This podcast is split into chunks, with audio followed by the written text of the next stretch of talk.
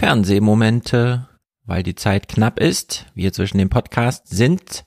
Neue 20er liegt ja vor und ich muss Brecht und Wälzer nachlesen, weil wir heute Präsentatoren haben, unter anderem Wiebke, die nicht nur Präsentatorin ist, sondern auch Geburtstagskind.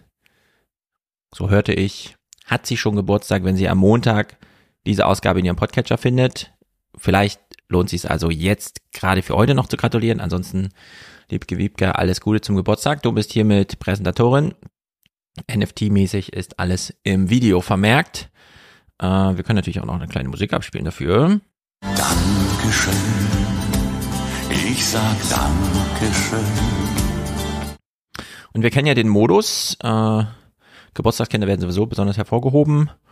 Plus, äh, wir danken alle, Wiebke, dass sie den Podcast hier für alle möglich macht, denn es ist ja hier eine Solidargemeinschaft, querfinanziert von denen, die beitragen, für die, die nur zuhören. Und von Wiebke beziehungsweise Andreas kommen 150 Euro und damit ist dieses Geburtstagsgeschenk hier delivered. Sehr gut. Grüße an euch beide. Außerdem präsentiert heute Daniel und Tobias. Daniel ist Thibaut. Er möchte gern als Thibaut und er steht auch als Thibaut hier im Video. Und Tobias als Tobi. Danke für die, äh, danke von Tobi Thompson. Klingend springt die Münze. Deine Art, Nachrichten zu vermitteln, hilft, Zusammenhänge zu verstehen. Okay, dann probieren wir mal genau das, jetzt die Zusammenhänge zu verstehen. Denn es ergaben sich ja Sachen, die wir auch deswegen in den Fernsehmomenten jetzt doch noch reinschieben hier die Woche, damit wir, wenn Mick Ende der kommende Woche dann da ist, auf die Grundlage aufbauen können, ohne nochmal diesen ganzen Gasumlagen Blödsinn hier einzeln Die Frage, ob Bin Salman von Scholz eine Lockerung der Regeln. Aber lustig ist es doch. Machen wir es also. Ähm, wir beginnen, wir machen es in drei Etappen bei dieser Reise, die jetzt stattfand. Wir sehen hier schon. Heute auch noch er.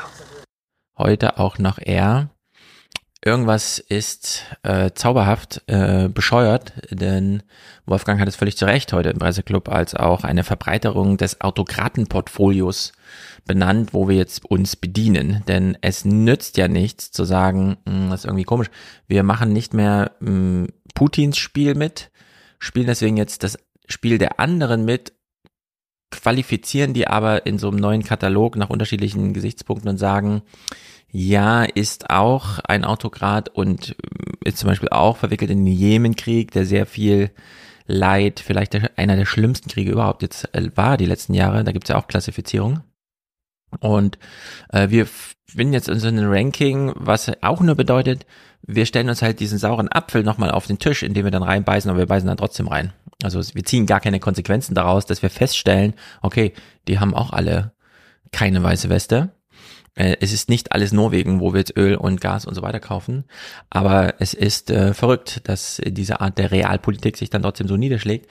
Gehen wir es also mal durch. Olaf Scholz macht hier Reisen und von dem wir auch noch wissen, da hat er sich Corona geholt wahrscheinlich. Also es, es geht drunter und drüber. Heute auch noch er.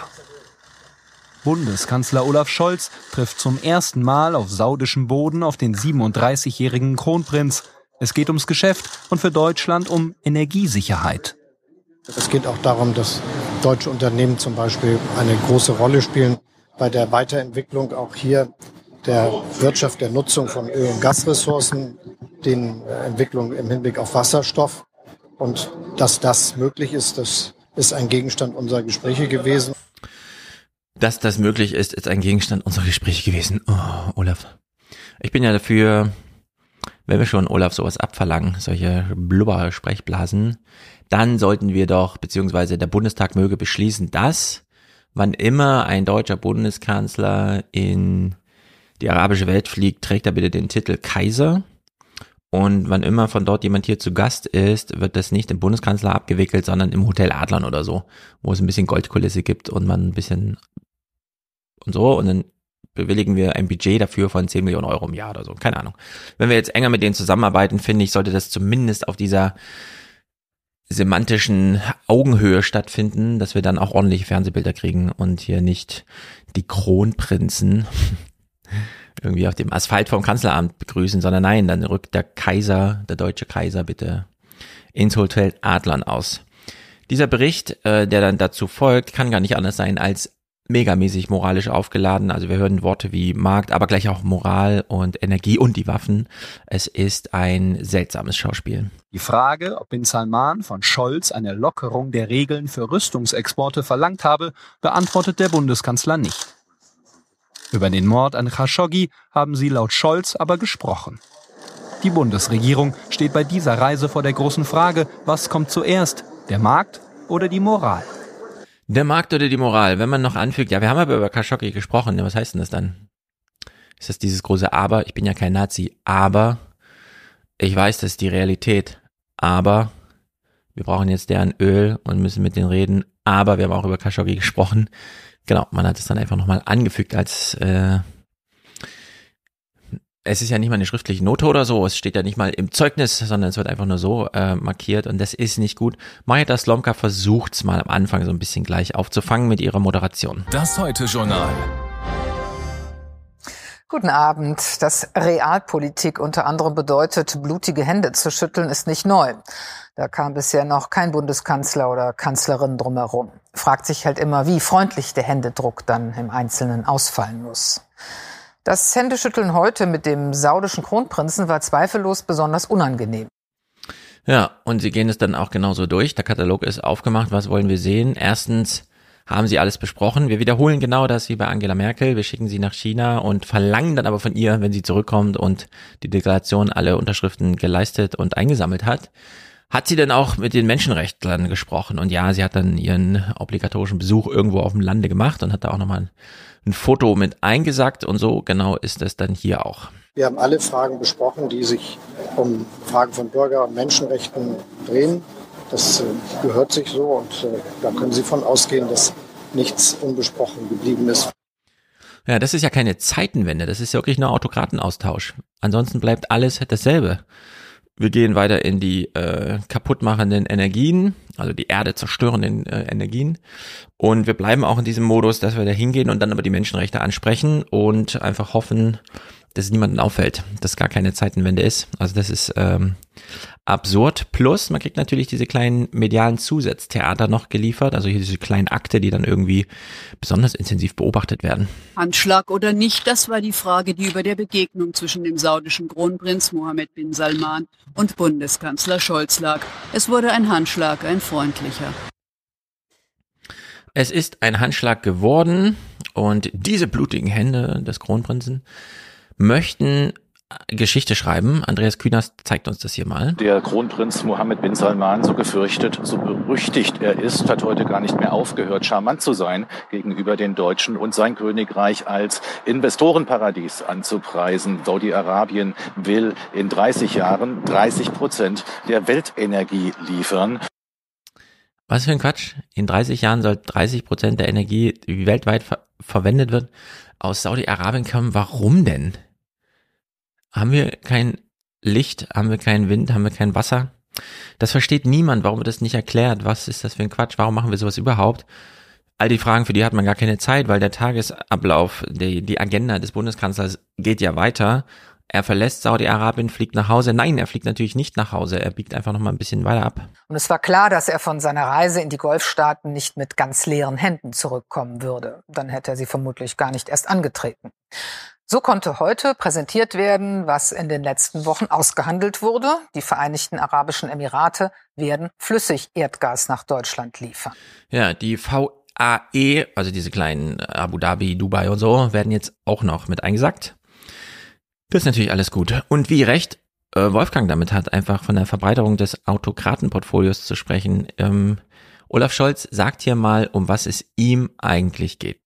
Als Scholz im Schatten am Rande des arabischen Wäldchens über sein Reiseziel spricht, spielen Mangroven keine Rolle. Nämlich uns auf viele Regionen konzentrieren, die uns die Möglichkeit verschaffen, unsere Energieversorgung zu gewährleisten und dass man eine Abhängigkeit hat von einem Lieferanten und auch von dessen Entscheidung abhängig ist, das wird uns sicherlich nicht wieder passieren.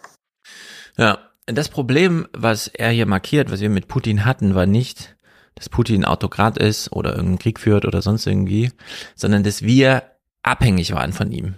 Und deswegen sagte Wolfgang, sprach von einer Verbreiterung des Autokratenportfolios. Wir sind jetzt von mehreren, äh, also wir haben Beziehungen zu mehreren Autokraten, sind aber nicht mehr von einem abhängig. Und das ist der Gewinn, der hier drin liegt. Das hat also gar nichts mit dieser inhaltlichen Diskussion zu tun, die wir dachten die letzten Monate mit Putin, dass wir es einfach, nee, das geht zu weit, Putin, das ist falsche Politik. Nee, wäre alles gar nicht so weit gegangen. Blöd war nur, dass wir abhängig waren. Das ist das, was jetzt hier gelöst wird. Und das ist auf der einen Seite sehr ehrlich, das so zu sagen. Auf der anderen Seite wissen wir es jetzt auch und ähm, sind betrübt. Kommen wir mal zu dieser Gasumlage, denn das ist ja dieser große Streit, von dem wir haben im vorletzten 29er besprochen. Ich einen anderen Blick drauf hatte, denn klar, es ging von Anfang an um den Streit in der Regierung zwischen Lindner und Habeck und damit nicht um die Gasumlage, sondern um das Paradigma selbst. Nimmt der ganze Staat jetzt Schulden auf und finanziert die Gasversorgung? Oder, und da gab es viele Argumente für, zum Beispiel auch Preissignale und so weiter, lassen wir die Haushalte das bezahlen. Also nicht der Staat verschuldet sich im übergroßen Maße, sondern etwas reduzierter und dafür sind die ganzen kleinen Haushalte mit ihren 2,4 Cent pro äh, Kilowattstunde oder sowas äh, in der Pflicht, das aufzuziehen. Und dann stellt sich die Frage, ja, wenn die das nicht aus Reserven oder Cashflow sozusagen, Haushaltscashflow bezahlen können, verschulden die sich denn dann anstelle des Staates? Also wird hier eine Individualisierung der politischen Schieflage übers ökonomische Feld auf die Haushalte aufgedrückt, die ja eh schon am Rande und dann kommt ja allgemein noch die Inflation obendrauf zu rechnen, was die Belastung angeht. Und dieses schöne Schauspiel hat sich eben jetzt entschieden dafür, dass sich der Staat verschuldet. Und damit würde ich sagen, Habeck hat gegen Lindner gewonnen, denn Lindner wollte diese staatliche Verschuldung unbedingt vermeiden und hat sie jetzt als seine eigene Arbeit verkauft, so wie uns vorher die Gasumlage als Robert Habecks Arbeit verkauft wurde, aber er sie eigentlich nie annehmen wollte und dann auch selber boykottiert hat und vielleicht sogar sabotiert. Und genau das gehen wir mal hier durch und beginnen beim 18.09., also wir gehen mal diese zwei Wochen Phase durch mit äh, Burkhard Jung, Vizepräsident des Städtetags und ich glaube Leipzigs Oberbürgermeister, der hier äh, damals den Bedarf anmeldete. Mit dem Ruf nach einem Schutzschirm finden die Stadtwerke mit Leipzigs Oberbürgermeister einen prominenten Mitstreiter für einen Schutzschirm nicht nur für sie, sondern für alle lokalen Versorger. Wir sprechen von 900 Stadtwerken in Deutschland und es gibt gar keinen anderen Weg, als staatliche Hilfen äh, zu organisieren. Egal in welcher Form, ob Beteiligung oder Kapitaleinlage oder äh, ein Darlehen. Aber wir brauchen die Hilfe des Staates, ansonsten äh, geht es in die Knie. Wir brauchen die Hilfe des Staates, wir können es nicht einfach an die Haushalte ab, nur weil die am Ende auch äh, Gas äh, brauchen und mit so komischen Konstruktionen wie, ach so, äh, ja, dann kommen sie trotzdem mal ins Boot, auch wenn sie zum Beispiel schon seit Ewigkeiten Öko, Strom, Wärme, wie auch immer, solche Verträge, es wurden alle querbeet belastet, es sollte diese Querfinanzierungsentlastung geben, selbst wenn man gar nicht von Uniper abhing, sondern andere Gasversorger hat, aber das war in dem Fall egal. Uniper musste gerettet werden und wird jetzt doch verstaatlicht. Und Maida Slomka moderiert mal zu genau dieser Diskussion. Die neueste Wendung ist, dass das Gasunternehmen Uniper inzwischen so massive Probleme hat, dass es in den nächsten Tagen vermutlich fast vollständig verstaatlicht wird. In einer Art Hauruck-Rettungsaktion. Dann aber steht die Frage im Raum, ob die Gasumlage überhaupt noch so eingeführt werden kann, wie das für Ende nächster Woche eigentlich vorgesehen ist. Ja, kann sie denn? Und das war dann witzig, dass nämlich relativ früh die Grünen äh, mit einer Sprecherin, die ich gar nicht kenne, äh, eine ganz wunderbare Distanzierung schon ins Boot geholt hatten. Äh, denn, nee, äh, ist das denn Habecks Idee und überhaupt? Es war ein ständiges Hin und Her heute, laufend neue Meldungen und Dementis aus dem Wirtschaftsministerium, jedoch nichts Konkretes zur Gasumlage. Bestätigt wurde nur, dass das Ministerium finanzverfassungsrechtliche Zweifel hat. Dies müsse jetzt das Finanzministerium prüfen. Wir haben als Deutscher Bundestag der Bundesregierung mit dem Energiesicherheitsgesetz verschiedene Optionen zur Verfügung gestellt und die Bundesregierung hat sich dazu entschlossen, den Weg der Umlage zu gehen. Sollte sich die Rechtsnatur der Unternehmen ändern, die von dieser Umlage profitieren, dann ist es natürlich so, dass man auch die Rechtsnatur der Umlage noch einmal bewerten muss. Genau, denn das wäre ja grotesk, wenn wir eigentlich die Bevölkerung unterstützen wollen also nach Verschuldungswegen suchen wie Burkhard Jung, ihm ist es im Grunde egal, ob man jetzt Uniper verstaatlicht oder einfach Geld reinsteckt oder wie auch immer, irgendwas muss passieren. Und am Ende wäre es dann so gewesen, dass wir eine Gasumlage, also die Haushalte wären belastet gewesen und hätten nicht vom Staat Geld bekommen, sondern noch dem Staat Geld bezahlt, weil das Geld war ja für Uniper und die wären aber schon verstaatlicht gewesen. Und das wurde in dieser äh, grotesken, gar nicht mal so breit, wie man es eigentlich mal diskutieren müsste, aufgedröselt, welcher Ideologiestreit dahinter steckt, um zu diese Art Verirrung zu führen, die ja auch nur diskutiert wurde, sie ist ja einkassiert, bevor sie dann Realität wurde, es ist absurd. Die FDP hat damals schon so mitgekriegt, ja, es wird wahrscheinlich nicht dazu kommen, wir müssen uns jetzt dazu verhalten. Und sie hat nach Alternativen Ausschau gehalten. Sollte die Gasumlage nicht kommen, dann fordert der dritte Koalitionspartner, die FDP, Alternativen eine Gasumlage, die so gemacht ist, dass sie die Preise senkt und dass sie vernünftig funktioniert, ist gut. Wenn das nicht der Fall ist, dann muss man aber ein anderes Instrument finden. Was nicht ausreichen wird, ist nichts zu tun. Das wird nicht gehen, sondern wir brauchen hier auch nationales Handeln. Eine Gasumlage, die die Preise senkt, ist gut. Eine Gasumlage hat überhaupt nur die Funktion, den Preis zu erhöhen. Äh, es ist völlig unklar, was hier geredet wird von der FDP. Genauso wie bei Olaf Scholz. Was für ein Gestammel haben wir hier die Tage gesehen. Herr Scholz, zu den Folgen des Krieges gehört, dass nun in Deutschland der größte Gasimporteur verstaatlicht werden muss. Und nun rätseln hier heute alle, was mit der Gasumlage geschieht. Der Finanzminister sagt, sie bleibt. Der Wirtschaftsminister sagt, sie bleibt erstmal nur als Übergang, dann müsse man neu prüfen. Was sagen Sie? Es ist notwendig, dass wir jetzt diese Entscheidung treffen, um Unipa eine Zukunft zu verschaffen, dass wir die Anteile komplett übernehmen. Darüber haben wir uns mit den bisherigen Anteilseignern verständigt. Und in der Tat, der Krieg hat weitreichende Konsequenzen. Sie wissen, dass wir schon jetzt Uniper mit vielen Milliarden unterstützt haben, auch mit Darlehen, den wir gegeben haben. Wir machen das Gleiche etwa, wenn es um das ehemalige Gazprom Deutschland geht und äh, sorgen da dafür, dass das alles weitergeht. Und zu dem gesamten Setting gehört auch die Umlage, über die Sie gesprochen haben. Wichtig ist, dass wir jetzt den Schritt gegangen sind, der heute bekannt gemacht worden ist, nämlich dafür zu sorgen, dass Unipa eine Perspektive hat. Und das ist das, worum es jetzt geht. Aber Herr Scholz, jetzt haben Sie mir nicht geantwortet, soll die Gasumlage nach Ihrem Wunsch bleiben, wie der Finanzminister es favorisiert, oder soll sie eigentlich nicht mehr bleiben, wie es der Wirtschaftsminister will? Glaube, da interpretieren Sie die Situation. Die Gasumlage ist vorgeschlagen worden vom Wirtschaftsminister und von der Regierung auf den Weg gebracht worden. Die gesetzlichen Grundlagen sind dafür geschaffen worden, damit wir verhindern, dass gar nicht so wenige Abnehmer von Gas in Deutschland auch letztendlich viele Verbraucherinnen und Verbraucher und viele Unternehmen darunter zu leiden haben, dass ihr Lieferant seine Verträge, die er mit Russland abgeschlossen hat, mit äh, Gazprom nicht mehr durchführen kann, weil sie von dort nicht eingehalten werden und deshalb nur einzelne, wenn auch gar nicht so wenige einzelne, die Kosten und Folgen davon zu tragen haben.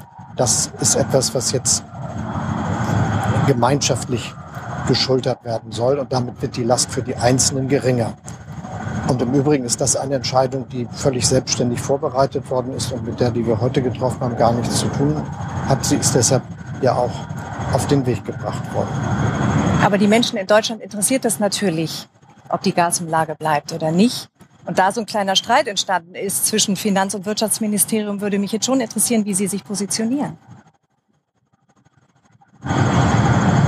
Nein, beide haben die gleiche Meinung. Die Gasumlage ist vom Wirtschaftsminister auf den Weg gebracht worden und von der Regierung dann entsprechend äh, in die Gesetzgebung gebracht worden. Die entsprechenden Verordnungsentscheidungen sind von der Regierung gemeinsam vorbereitet worden und es bleibt ein gemeinsames Vorgehen der Regierung.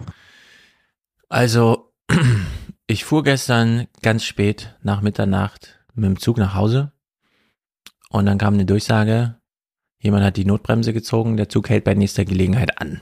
Und dann hielt der Zug an. Und in solchen Situationen kann man ja nur noch eine Sache kommentieren, sich nämlich einfach wünschen und hoffen, dass irgendwer hier gerade Spaß hat. Wenigstens einer. Und so ist das hier auch so ein bisschen. Man sieht sich dieses Theater an und wünscht sich so sehr eine ganz andere Realität, dass es nicht nach Mitternacht ist und dass niemand die Notbremse zieht und nicht alle deswegen irgendwo stehen, nicht mal an einem Bahnhof oder so. Und es gibt aber keinen Ausweg aus dieser Realität, weil alle Beteiligten blöd sind. und blöde Sachen machen. Und deswegen ist es, wie es ist. Und man kann nur hoffen, dass noch irgendwer Spaß hatte. Lindner und Habeck zum Beispiel. Also es ist absurd. Olaf Scholz hat jedenfalls keinen Spaß, man erkennt es hier, er redet auch mit Absicht leise, so dass das Mikrofon ganz viel Umgebung und ganz wenig Olaf Scholz erkennt. Eigentlich ist schon gar kein Signal im Noise mehr zu erhör erhören für den Tontechniker, der dafür Verantwortung trägt und alle leiden unter so einer Situation. Scholz interessiert das Inhaltliche alles gar nicht und wenn doch, er möchte es uns nicht mitteilen. Es gibt einen dahinterliegenden Streit bei der Gasumlage, keine Ahnung, wovon sie reden. So, in meiner Wahrnehmung fällt es ein bisschen auf, dass die Hakeleien unter ihren kleinen Ampelpartnern zunehmen. Christian Lindner sagt heute in einem Interview, es sei nicht immer leicht, mit zwei linken Parteien zu regieren. Wie leicht ist es denn, mit der FDP zu regieren? Die Regierung hat sehr weitreichende Entscheidungen getroffen in einer sehr, sehr schwierigen Situation, über die ja niemand sehr umfassend in Deutschland diskutiert hat, als die Regierung gebildet wurde, das Richtige getan. Zum Beispiel können wir jetzt sagen, dass Deutschland trotz der Tatsache, dass Russland über Nord Stream keine, kein Gas mehr liefert, wir durch diesen Winter kommen werden, weil wir als Regierung all das getan haben, was erforderlich war. Das ist so zäh und träge. Karin Mioska denkt sich dann, okay, beenden wir das Gespräch, ich moderiere es einfach selber ab. Nun soll die Umlage aber doch bleiben. Erstmal, sagt der Wirtschaftsminister. Nein, auf Dauer, sagt der Finanzminister. Und so streitet die Koalition, auch wenn der Bundeskanzler gerade keinen Streit entdecken konnte, über eine nach wie vor von vielen ungeliebte Idee. Ja, nein, hier gibt's keinen Streit. Aber doch, es brennt doch lichterloh. Nein, hier gibt's keinen Streit. Carsten Littke von den Stadtwerken Krefeld äh, hat ja mit diesem Praxisproblem zu tun. Auch da, ich verstehe das alles nicht. Wir hätten uns natürlich gewünscht, dass man die Entscheidung, Juniper zu verstaatlichen, äh, früher getroffen hätte. Ähm, jetzt hat man sich aber zunächst mal dafür entschieden, die Gasumlage einzuführen. Wie gesagt, die zweitbeste Lösung. Äh, wenn die nun fallen soll aus formalen äh, Gründen, dann ist das natürlich für uns äh, kommunikativ eine echte Herausforderung gegenüber äh, unseren Kunden. Ja, das verstehe ich nicht. Die kommunikative Herausforderung in den Brief reinzuschreiben, es wird doch nicht teurer. Äh, die 2,4 Cent pro Kilowattstunde kommt doch nicht. Äh, das ist, ich komme nicht mehr mit hier. Vielleicht bin ich blöd und nicht die, die im Fernsehen das alles erzählen. Aber es ist äh, wahnsinnig kompliziert. Habeck erklärt jetzt hier, alle haben an den sauren Apfel gebissen, Uniper wird verstaatlicht. In der letzten Nacht hatte die Bundesregierung entschieden, den Gasversorger Uniper zu übernehmen. Dessen Abhängigkeit von Russland mache den Konzern so verwundbar. Uniper hat einen Anteil in ihrem Portfolio von 50 Prozent aus russischem Gas und steht für 40 Prozent der deutschen Gasversorgung. Das zusammengenommen Zwang zum Handeln, um die Versorgungssicherheit für Deutschland sicherzustellen. Das verstehe ich, das ist glasklar. Auch hier heute im Presseclub, Wolfgang wurde ja oder die ganze Runde gefragt, darf denn der Staat jetzt eingreifen in die Preisfindung für Energieversorgung? Und dann natürlich alle wieder, nein, die Preisfindung ist heilig, das muss der Markt machen und so weiter. Und Wolfgang hat noch kurz darauf hingewiesen, der Gas- und Energiemarkt ist in so einem erheblichen Maße eine staatliche Angelegenheit. Wo kaufen wir es her? Von Staaten. Warum brauchen wir es? Weil wir als Staat das Interesse haben, dass unsere Volkswirtschaft funktioniert. Nach welchem Modi finden wir den Preis? Naja, nach einem staatlich entschiedenen, innovationsfördernden, derjenige, der den besten Preis macht, liefert äh, zuerst, aber gibt den Preis nicht vor, sondern derjenige, der den äh, die höchsten Preise hat, gibt den Preis vor. Und das sind doch alles, das ist doch alles staatlich organisiert und gemacht. Und dann einfach zu sagen, Juniper ist jetzt auch staatlich. Ja, klar, natürlich ist Juniper staatlich. Juniper ist so lange staatlich, wie man es eben nicht staatlich machen muss, um genau das machen zu wollen, was Juniper macht. Und wenn es dann nicht mehr klappt, ist es halt von heute auf morgen einfach staatlich. Äh, und damit war es aber auch vorher formal im Grunde staatlich. Das ist doch alles eine Trickserei und überhaupt, das ist wirklich so Kaisers neue Kleider und schlimm. Und jetzt wurde Unipa verstaatlicht und wir haben diese ganz irre und nicht zu erklärende Konstellation gehabt, dass die privaten Gasnutzer eine Umlage bezahlen sollten für ein staatliches Unternehmen, das natürlich eine andere Quelle hat bei Finanzsorgen. Deswegen haben wir es ja verstaatlicht, nämlich der Staat direkt. Und was macht die FDP? Sie klammert und klammert und klammert an dieser Idee, wir wurden hier gewählt, um die Privathaushalte auszuzehren und Renditen umzuschichten. Wir wollen trotzdem, dass die Gasumlage gezahlt wird. Die Gasumlage, sie spaltet inzwischen auch die Ampel. Während der Finanzminister Habecks Pläne noch stützt und keine Rechtsprobleme erkennen kann, entzieht die SPD dem Projekt heute ihr Vertrauen, mit Bedenken sehr ähnlich der Opposition. Auch ein Bundesfinanzminister muss ja ein großes Interesse daran haben, dass eine Einnahmequelle, die geschaffen wird, tatsächlich rechtlich hält. Er kann kein Interesse daran haben, dass wir monatelange Rechtsstreitigkeiten haben mit ungewissem Ausgang. Und insofern glaube ich, dass die Bundesregierung sehr sorgfältig nochmal beraten sollte. Ja, das ist dieser Wink mit dem Zaunfall. Die SPD ist da entschieden und die hat die Leitlinienkompetenz und den stellt den Bundeskanzler und Herr Lindner, können Sie mit dem Theater bitte mal aufhören? Nein, kann ich nicht. Ich will, dass der Habeck noch einmal mir, Lindner, einen Gesichtsverlust vermeidet, indem er selber sich einen beifügt. Und in deren Sicht musste dann Robert Habeck im Bundestag dieses Theater aufführen. Ein Koalitionskrach und Robert Habeck mittendrin. Eine spontane aktuelle Stunde wird zur öffentlichen Schlammschlacht zwischen Opposition und Wirtschaftsminister.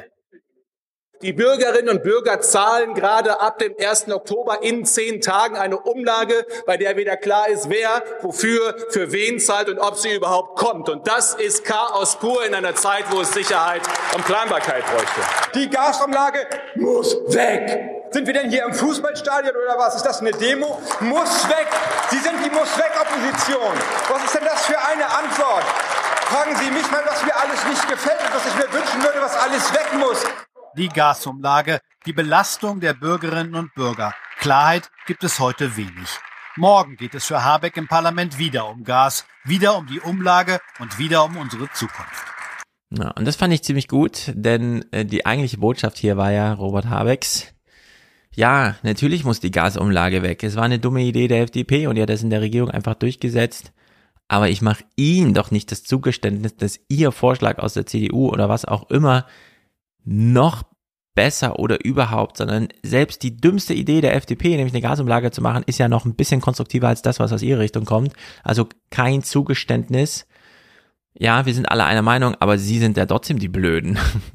Und das hat er nochmal ganz wunderbar äh, gemacht, finde ich. Also ich bin ja hier, äh, jetzt wo alle äh, so auf Habeck einschlugen, würde ich sagen, nee, das war doch nochmal eine besonders hervorragende Leistung da, diese nicht weg, äh, muss weg äh, Artikulation im Bundestag so aufzugreifen. Also mir hat das gut gefallen. Ich fand das gut und ja, am Ende steht er trotzdem mit seinem Ziel da, dass nämlich die Gasumlage wegkommt und die FDP in sauren Apfel beißen muss und Lindner 200 Milliarden Neuverschuldung verkünden musste.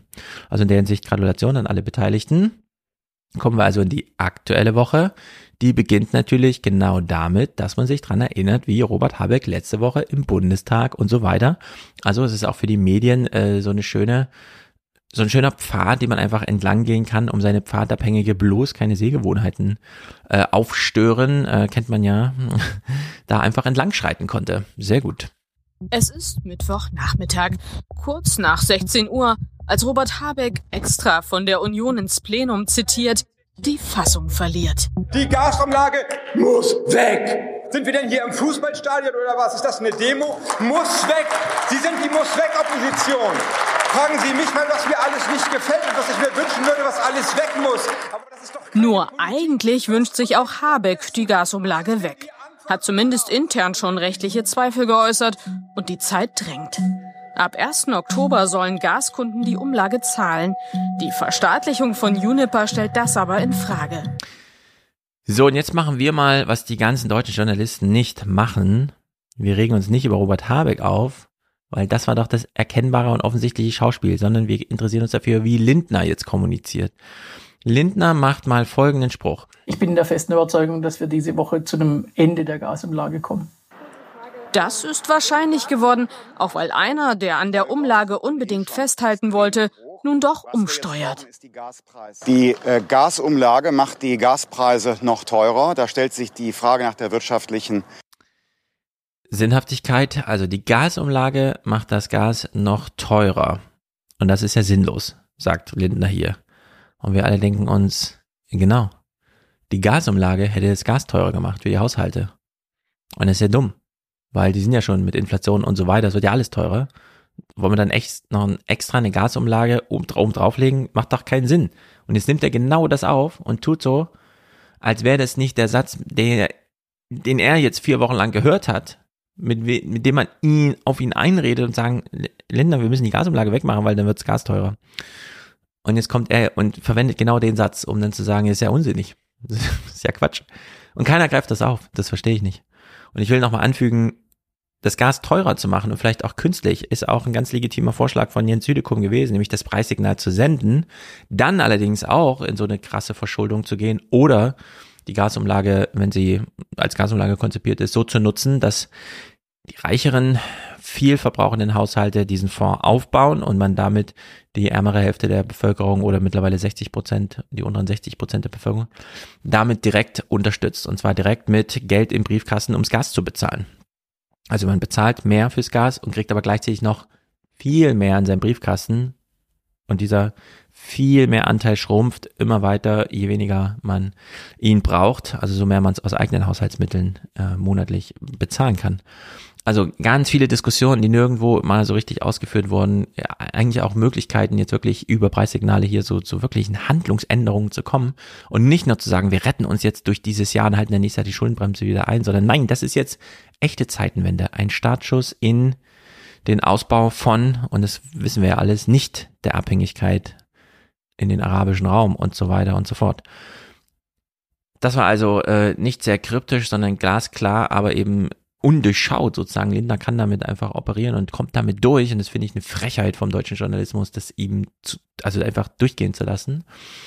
Sievers hängt sich stattdessen an Habecks Verlegenheitsspruch zum Ende der Gasumlage auf. Und wie verfranst die Lage am politischen Energiemarkt ist, zeigt auch der Satz eines Regierungssprechers heute. Er verspricht, die Struktur einer Gesamtlösung werde sehr schnell sichtbar in einem geordneten Verfahren. Karl Hinterleitner. Die Verwirrung bleibt. Die Gasumlage wird zum Stresstest für die Koalition. Ja, aber müsste man nicht mehr hier mehr über Lindner sprechen? Theo Koll macht wieder nur seine Standardfloskeln. Der letzte Sargnagel war dann, dass Unipa und andere nur noch durch Komplettverstaatlichung zu retten waren. Und damit wäre die Umlage dann in eine Art Steuer verwandelt worden. In der Summe gilt, eine Umlage, drei Fehler. Und alle von Christian Lindner verursacht und provoziert. Völlig dumm. Es ist blöd. Und auch das wurde hier nicht aufgegriffen, so richtig. Auf der Ebene, wo ich sage, wenn ihr schon Daily Soap macht und so, dann dreht es doch richtig auf 180. Wir hören hier mal Habeck, der sich plötzlich freut, dass die Gasumlage weg ist. Also er freut sich, die Gasumlage ist weg. Was tritt denn an ihre Stelle? Finanzminister Lindner hat inzwischen ein Finanzierungsmodell für eine Gaspreisbremse angekündigt, aber noch keine Details genannt. Der Wirtschaftsminister hört das trotzdem gern. Vor allem habe ich zur Kenntnis genommen, dass jetzt offensichtlich Finanzierungsmöglichkeiten, alternative Finanzierungsmöglichkeiten zur Verfügung stehen, die vor drei Monaten noch nicht da waren oder nicht gefunden wurden. Viele fordern nun Tempo. Die Zeit drängt, doch Wirtschafts- und Finanzminister haben offenbar noch viel zu bereden. Also Robert Habeck kommt aus Gesprächen in Kabinettsrang irgendwie mit Christian Lindner und so weiter oder deren Mitarbeiter, dessen Mitarbeiter und kommt dann vor die Presse und sagt, ja, die Gasumlage ist ja spektakulär gescheitert. Kein Wunder, sie war ja auch dumm. Und er hat mit äh, Interesse zur Kenntnis genommen, dass sich neue Finanzierungsmöglichkeiten ergeben haben. Hm, welche könnten das wohl sein? Ach so, hat Christian, ich halte die Schuldenbremse ein, Lindner, selbst wenn irgendwo ein Krieg herrscht und eine Pandemie und alles kommt auf einmal, ich halte die Schuldenbremse ein, Christian Lindner hat er sich plötzlich breitschlagen lassen, jetzt doch Schulden aufzunehmen. Mhm. Sollte man das dann auch entsprechend Christian Lindner anlassen, dass wir hier einen Monat lang sinnlosen Scheiß diskutiert haben, wo alle wussten, nee, das schaffen wir nicht ohne Schulden. Das macht überhaupt keinen Sinn. Bei einer Inflation von zehn Prozent, oh ja, wir legen mal noch einen extra Gaspreis auf die Haushalte oben drauf. Ach so, der Sparkassenverband sagt, bis 3600 Euro netto haben die Haushalte schon Probleme, also 60 Prozent der Haushalte. Nee, wir legen da mal noch extra Kosten oben drauf. Und alle so, hm, ja, ja, was ist denn jetzt mit der Gasumlage Habeck? Völlig bescheuert. Und ja, natürlich sind wir dazu übergegangen und es gab ja gar keine Alternative zu sagen, klar verschuldet sich dafür der Staat. Und Robert Habeck hat es aus Christian Lindner rausgeleiert und dann ist ja aber interessant, dass wir jetzt doch nochmal neue Finanzierungsmöglichkeiten gefunden haben. Oh Wunder. Naja, klar. Und dann wurde es eben auch entsprechend verkündet. Und dann auch nochmal Verweis auf Wolfgang heute. Alles gutes Zeug. Ja, wir sollten vielleicht doch mal mehr Thomas Mann lesen. Ich habe wenig Thomas Mann gelesen, aber wenn es zu besserer Sprache hilft, sollten wir es echt machen, weil dieses Wumms, Doppelwumms, Bazooka-Gequatsche, das kann ja keiner mehr ertragen. Lächeln, winken, gute Stimmung. Als hätte es nie Krach gegeben zwischen Wirtschaftsminister und Finanzminister. Mittendrin der Kanzler, zugeschaltet aus seiner Corona-Quarantäne, darauf bedacht, die gigantische Dimension des 200 Milliarden Abwehrschirms deutlich zu machen. Ich habe einmal bei anderer Gelegenheit gesagt, die Maßnahmen, die wir ergreifen, sind ein Wumms. Man kann sagen, das ist hier ein Doppelwumms. Es soll dazu beitragen, dass jetzt schnell, zügig und für alle schnell feststellbar die Preise sinken. Als ich von David Gilmore in dieser einen Reportage gehört habe, dass sie äh, Division Bell und so in so einem kleinen Hausbootstudio aufgenommen haben, habe ich auch gedacht, krass, das klingt so bombastisch. Eigentlich astronomische Musik, aber sie wurde in so einem kleinen Kämmerchen aufgenommen. Das geht. Was nicht geht, ist ein Bazooka, uh, whatever it takes, uh, and believe me, it will be enough und so weiter, uh, Moment herzustellen, in dem man sich aus einer Essecke im 30 Quadratmeter Kanzleramts Wohneckenzimmerchen äh, von oben zuschalten lässt und nicht mal ordentlich mikrofoniert und so weiter und dann wird der Raumhall aufgenommen. So kann man keinen Doppelwumms verkünden. Das kann man vielleicht in eine Zeitung schreiben irgendwie, dann muss der Leser sich selber denken, was das für eine Szenerie war. Aber das lässt sich nicht abfilmen, das sieht richtig scheiße aus und es war auch eine ganz schlechte Idee, das so zu machen. Ich verstehe die ganze Nachrichtenangelegenheit nicht inhaltlich und auch in ihrer Methode. Das ist eine ganz schlechte Oper, die wir hier gekriegt haben. Ähm, inklusive des Ganzen, warum schaut sich niemand nochmal Christian Lindners Blödheit da einfach an?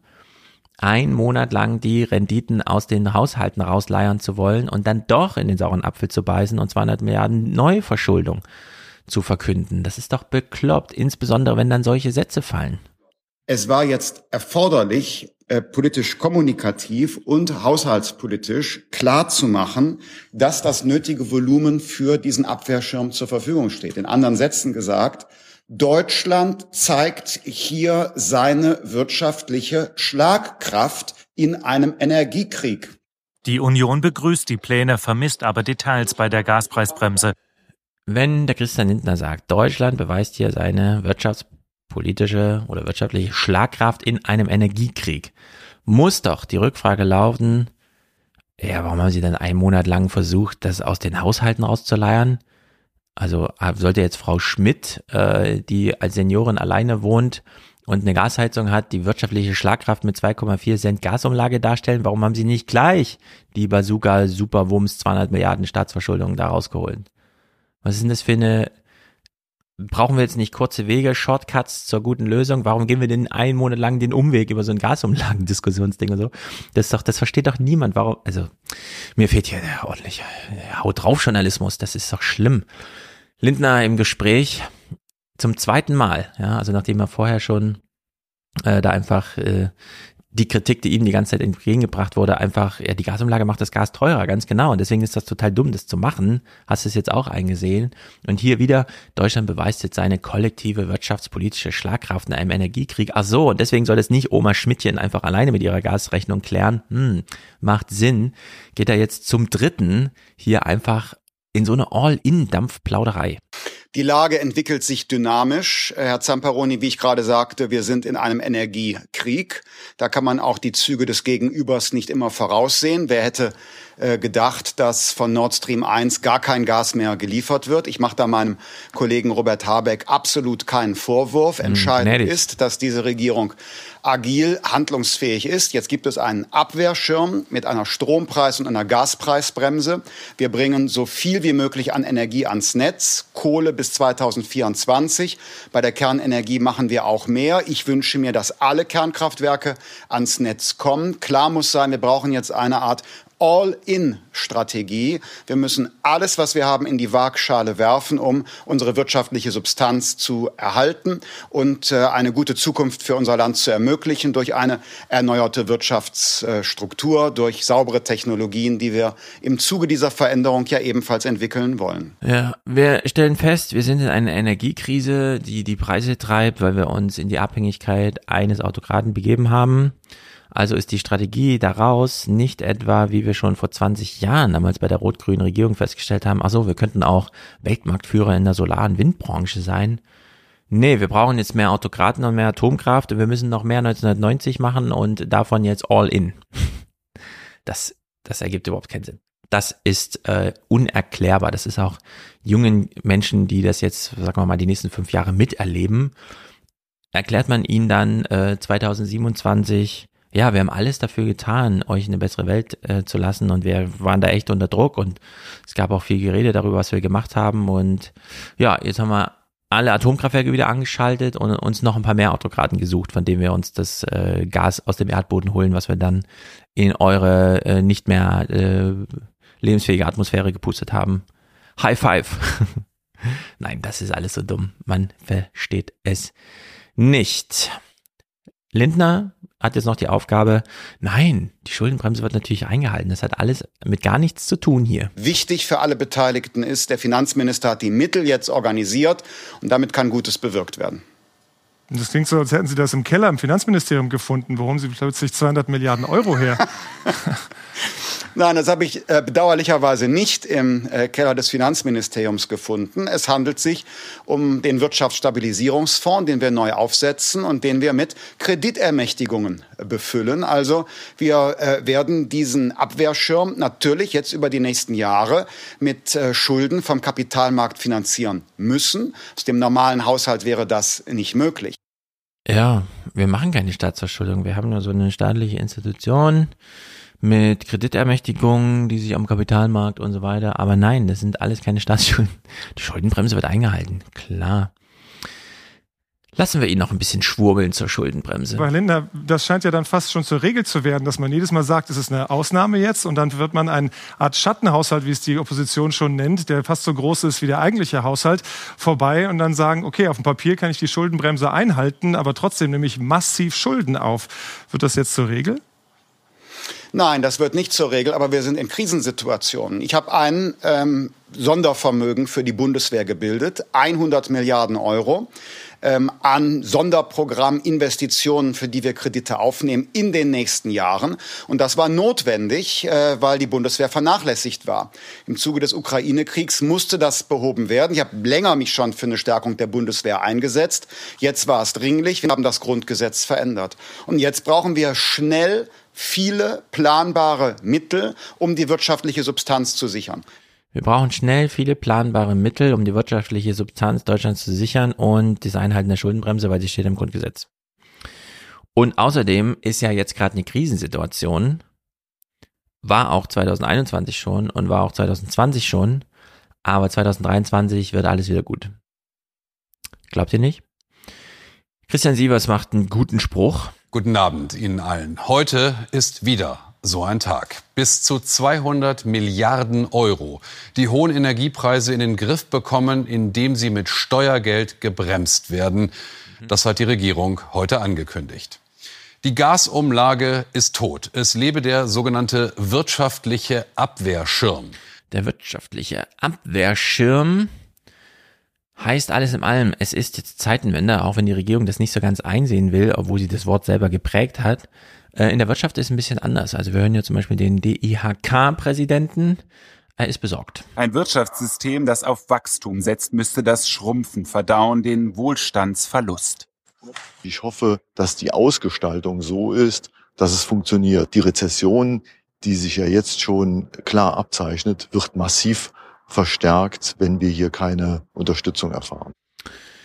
Ja, klar, man kann natürlich unterstützen in der Hoffnung, und das ist nun echt noch ein lösbares Problem im Vergleich zu dem, was auf uns zukommt, dass uns ja nur Gas als Energiequelle entzogen wurde. Da gibt's Alternativen. Denn am Ende brauchen wir ja kein Gas, sondern einfach das, was wir mit dem Gas bisher gemacht haben, Turbinen antreiben und so weiter. Und das kann man einfach herstellen für Geld. Was man nicht herstellen kann, ist die Ausfälle der demografischen Wende. Also wenn wirklich Arbeitskraft fehlt. Äh, in der Hinsicht würde ich auch sagen, wenn der DIHK jetzt schon mal feststellt, wir kommen jetzt in so ein Schrumpfen rein, es ist so ein Rezessionsschrumpfen aufgrund von äußeren Einflüssen, dann ist das das Trainingscenter für die nächsten 15 Jahre in Deutschland. Denn, wie gesagt, die Zäsur ist ja jetzt, die Alten Republik ist da. Scholz lässt sich immer wieder zuschalten ins Gespräch aus seinem kleinen Kämmerchen. Er möchte gern die Deutschen noch ein wenig beruhigen. Wenn die Politik so ein Zeichen setzt, dann ist die Lage meist schlimmer als gedacht und wir erfahren das gerne erst hinterher. Sind wir in so einer Situation aktuell in Deutschland? Nein, wir haben eine sehr, sehr herausfordernde Situation, aber haben uns sehr früh gekümmert, um die Sicherheit der Energieversorgung in Deutschland zu gewährleisten. Mit weitreichenden Entscheidungen zum Beispiel, dass die Speicher voll sind, über 90 Prozent, ganz anders als vor einem Jahr zum Beispiel, indem wir dafür gesorgt haben, dass Kohlekraftwerke wieder laufen und noch äh, nicht mehr vom Netz gehen, so dass Strom mit Kohle und nicht mit Gas produziert wird. Das Gleiche gilt für die Möglichkeit, dass auch noch im Winter, im Januar, Februar, März, April die Atomkraftwerke im Süden weiterlaufen können. Wir ermöglichen den Unternehmen, dass sie auf andere Weise ihre Energie nutzen als mit Gas. Und wir bauen Terminals an den norddeutschen Küsten, um Flüssiggas bald importieren zu können und nutzen die der westeuropäischen Häfen. Wir sind also vorbereitet, aber die Preise sind zu hoch und die müssen runter und darum geht es. Ja, das ist alles kurzfristiges Denken. Da geht es nämlich bis 2024 oder so. Sollte es jedenfalls nur kurzfristig sein. Mm, LNG-Gas und so weiter. Ja, wir bauen jetzt mal so ein mobiles Terminal, keine Ahnung. Wir wollen ja eigentlich davon weg. Eigentlich weichen wir beim Gas jetzt nochmal aus auf irgendwelche Händler, die uns noch versorgen, die aber auch wissen sollten, das sollte jedenfalls unsere Botschaft sein, dass wir es nur für zwei oder drei Jahre brauchen, weil wir danach irgendwie mit wie auch immer anderen Energiequellen da zu Rande kommen. Das wäre jedenfalls eine echte Zeitenwende. Und die wurde uns ja irgendwie dann doch versprochen. Und wie krass in Deutschland nicht langfristig gedacht wird, sondern hier auch weitreichende Entscheidungen und Folgen immer nur auf dieses eigentlich kurzfristige. Jetzt nochmal zwei Jahre überstehen, bis dann die großen neuen Anlagen gebaut sind und so in der Hoffnung, dass es aufgeht. Das hören wir hier nochmal, wenn Christian Sievers nach diesen Preissignalen fragt. Äh, da ist keine Langfristigkeit drin. Ist das jetzt, was Sie heute senden, nicht auch ein Signal? Leute, wir fangen alles auf. Ihr müsst euch also kaum einschränken. Auch ein Zeichen an energieintensive Branchen zum Beispiel, dass es im Grunde genommen so weitergehen kann. Sie haben heute gesagt, Herr Bundeskanzler, niemand muss sich Sorgen machen. Ich glaube, dass es etwas zynisch wäre, sich jetzt zu überlegen, wie man mit hohen Preisen dafür sorgt, dass es dazu führt, dass jemand etwas tut, was er nicht richtig findet. Natürlich wollen wir weiter dafür sorgen, dass eingespart wird und wir haben ja dazu auch alle Möglichkeiten und Mittel. Aber was wir nicht akzeptieren können, ist, dass jemand seine Stromrechnung kriegt, seine Heizrechnung und nicht weiß, wie er das alles bezahlen soll. Ja, alles richtig, aber äh, ich hätte hier immer noch mal einen Satz nachgeschoben. Für was weiß ich, keine Ahnung, mittlerweile wird ja eh drunter drüber kommuniziert, warum, warum sagt er nicht, ja, in meiner ersten Amtszeit werden wir jetzt noch Übergangslösungen so finden müssen, also irgendwelche Rechnungen ergänzen, Aufstockerei auf diesem Gebiet, aber in meiner zweiten Amtszeit sind wir dann hoffentlich schon so weit, dass irgendwie solche Sätze, keine Ahnung, äh, warum nicht einfach mal ein bisschen auf den Putz hauen, er macht's an einem Punkt. Ich finde, wir müssen dieses ganze Verschuldungs-Schuldenbremsen-Thema mal so ganz pragmatisch ausklingen lassen einfach. Es nur noch so als nostalgisches Denkangebot so im Sinne von, auch im Presseclub, ja, wenn noch jemand was zur Schuldenbremse sagen will, sagen, okay, dann gehen wir jetzt noch mal kurz ins Museum, schauen uns die Schuldenbremse noch mal an, aber verlassen sie dann auch wieder und gehen halt auf die Straße und machen Politik, ja. Und äh, Scholz lässt das hier so ein bisschen ausdimmen, finde ich gar nicht so schlecht. Es sind keine Schattenhaushalte, es ist alles sehr überschaubar. Naja, Herr Bundeskanzler, Entschuldigung, es sind schon Haushalte, die natürlich nicht im offiziellen Haushalt auftauchen, sondern als Sondervermögen, sprich Sonderschulden oder mit besonderen Fonds gestemmt werden, die am Ende auch schulden sind. Sie sind nicht im Schatten, denn Sie sprechen ja über die, die sind Ihnen ja offenbar nicht verborgen geblieben und wir haben sie sogar heute stolz präsentiert, diesen einen. Das gilt übrigens auch für das Sondervermögen für die Bundeswehr. Das ist ja auch auf mehrere Jahre gerichtet, genauso wie es hier um ein Mittel geht, die wir einsetzen wollen in diesem Jahr, im nächsten und im übernächsten Jahr. Aber klar, die Entlastung für die Bürger und Bürger muss angesichts der Tatsache, dass da ein Krieg stattfindet, den Russland gegen die Ukraine begonnen hat, der mit größter Brutalität von Russland vorangetrieben wird und dass der Krieg Auswirkungen hat auf uns, muss es so sein, dass wir jetzt auch alle Kraft zeigen, die wir haben. Ja, und dann sagen wir einfach, das ist hier halt Verschuldung. Wir reden auch ganz offen darüber, nur weil sie das Schattenhaushalt nennen. Ich würde sagen, ehrlicherweise kann man es dann auch einfach in den normalen Haushalt schreiben. Da muss man nicht nochmal irgendeine Institution gründen, die man dann kreditfähig macht und so. Das ist doch alles blöde. Aber gut.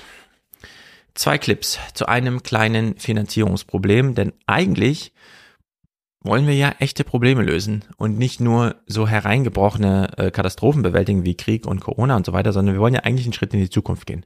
Und wir hören uns mal äh, diese kleine Kurzmeldung zur Verkehrswende im öffentlichen Nahverkehr an. Die Bundesländer rechnen mit einem erheblichen Finanzierungsproblem im öffentlichen Nahverkehr. Bis zum Jahr 2031 könnten über 30 Milliarden Euro fehlen. Das berichtet die Süddeutsche Zeitung unter Berufung auf die Arbeitsgruppe der Länder. Begründet wird das erwartete Defizit mit steigenden Kosten für Energie, Personal und Material.